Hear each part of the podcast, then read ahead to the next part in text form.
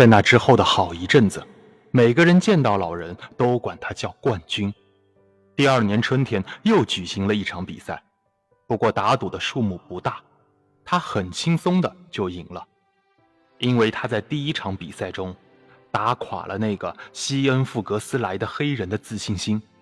在那之后，他又参加过几次类似的比赛，以后就此不比了。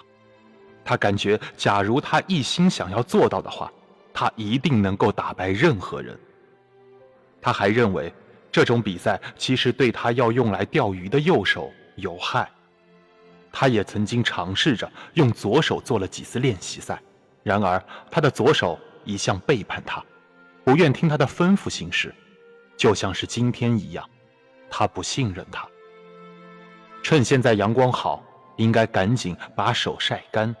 他想，这样的话他就不会再抽筋了，除非夜里太冷。看现在的情况，还真不知道这一夜会发生什么事情。此时此刻，一架飞机正循着航线飞向迈阿密，在他头上飞过时，他眼睁睁地看着飞机的影子惊起成群成群的飞鱼。有这么多的飞鱼，这里该有祈求吧？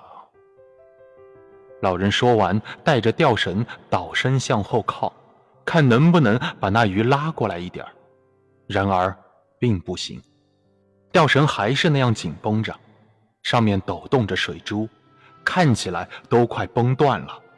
船依然缓缓地前进，于是他紧盯着飞机，直到看不见为止。